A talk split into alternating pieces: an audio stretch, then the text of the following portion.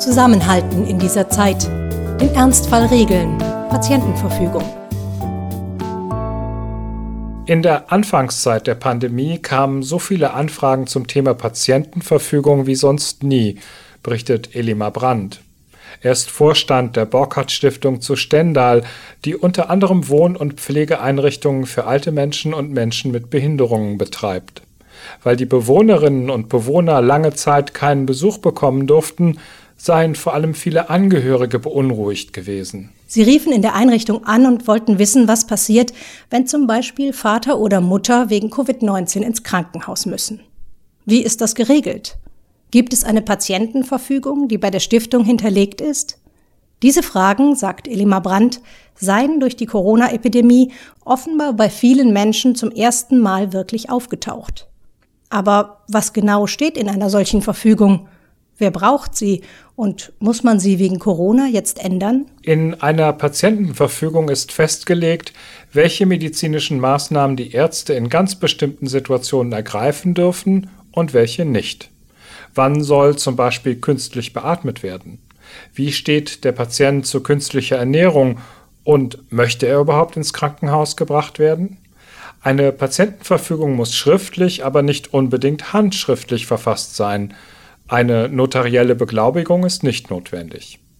Die Verfügung wird nur dann relevant, wenn sich Patient oder Patientin nicht mehr selbst dazu äußern können, wie sie behandelt werden wollen. Corona könne durchaus ein Anlass sein, um über eine Patientenverfügung nachzudenken, sagt Sabine Wolter, Referentin für Gesundheitsrecht bei der Verbraucherzentrale NRW.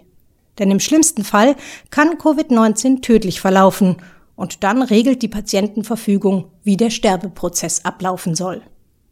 Wer sich allerdings sicher ist, dass er oder sie in jedem Fall jede mögliche Behandlung bekommen möchte, braucht keine, denn das ist in den Kliniken der Normalfall. Und was ist mit einer bestehenden Verfügung? Manche Patientinnen und Patienten möchten vielleicht keine künstliche Beatmung, wenn sie nur dazu dient, das Leben am Ende um ein paar Wochen zu verlängern aber als Therapie bei einer grundsätzlich heilbaren Krankheit vielleicht schon. Müssen Sie dann Ihre Verfügung nicht anpassen? Nicht grundsätzlich, erklärt Sabine Wolter von der Verbraucherzentrale. Eine Patientenverfügung ist nämlich nur dann wirksam, wenn die Situation, für die sie gelten soll, genau beschrieben ist. Und weil Covid-19 eine so neue Krankheit ist, ist sie in den meisten Verfügungen gar kein Thema. Das heißt, was für das Lebensende festgelegt wurde, gilt weiterhin. Aber vorher werden die Patientinnen und Patienten ganz normal mit allen medizinischen Möglichkeiten behandelt. Wer auf Nummer sicher gehen möchte, kann einfach einen kleinen Absatz hinzufügen, sagt Sabine Wolter. In dem kann man festlegen, wie die Therapie im Falle einer Covid-19-Erkrankung aussehen soll. So kann zum Beispiel jemand, der künstliche Beatmung am Lebensende für sich ausschließt, ergänzen, dass er oder sie im Falle von Covid-19 trotzdem beatmet werden möchte. Anders ist es, wenn jemand ausdrücklich bestimmte Behandlungsformen ausschließen will. Das hat Claudia Willers erlebt. Sie arbeitet für eine ökumenische Hospizgruppe in der Voreifel und berät dort unter anderem Menschen, die eine Patientenverfügung erstellen oder ändern wollen. In den letzten Wochen kamen drei Menschen in ihre Beratung, die auf keinen Fall künstlich beatmet werden möchten, auch wenn das vielleicht der Heilung dient. In solchen Fällen ist ein entsprechender Zusatz zur Patientenverfügung unbedingt erforderlich. Um Missverständnisse auszuschließen, empfiehlt Claudia Willers immer dazu zu schreiben, dass man sich im Klaren sei, dass man ohne diese Therapie sterben könne und dass man sie trotzdem nicht wolle. Je klarer eine Patientenverfügung formuliert ist, desto besser ist es, sagt auch Sabine Wolter von der Verbraucherzentrale. Der persönliche Wille müsse zweifelsfrei zu erkennen sein, erklärt sie. Viele Menschen wollten am liebsten einen Vordruck zum Ankreuzen haben, aber das reiche nicht. Es müsse deutlich werden, dass der Verfasser oder die Verfasserin sich tatsächlich mit den möglichen medizinischen Szenarien auseinandergesetzt hat und dass die Entscheidung bewusst getroffen wurde. Sabine Wolter rät dazu, dem Ganzen auch einen kleinen Absatz voranzustellen, indem man in eigenen Worten erklärt, warum man eine Patientenverfügung erstellt hat. Welche Szenarien sollen damit vermieden werden? Wer eine Patientenverfügung machen möchte, aber nicht weiß, wie das geht, kann sich Hilfe suchen. Zum Beispiel auf den Internetseiten des Bundesjustizministeriums. bei den Beratungsstellen der Sozialverbände oder auch bei den Hospizvereinen, wie dem, bei dem Claudia Villas tätig ist. Sie nimmt sich für solche Beratungen viel Zeit.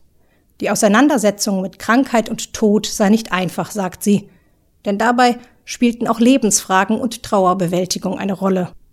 Ob jemand gar nicht behandelt werden will, nur eine bestimmte Behandlung oder die Maximalversorgung möchte, alle Entscheidungen seien moralisch gleichwertig, betont sie, aber es sei wichtig, dass sie bewusst und mit dem nötigen Hintergrundwissen über die Alternativen getroffen würden.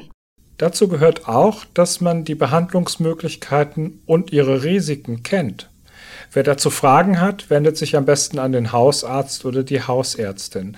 Zwar haben die oft nicht die Zeit, gemeinsam mit ihren Patienten eine komplette Verfügung zu erarbeiten, aber Claudia Willers empfiehlt in jedem Fall, ihnen die fertige Verfügung zum Lesen zu geben. Dann erfahre man nämlich, wie ein Mediziner das versteht, was man geschrieben hat, und ob das wirklich dem entspricht, was man will.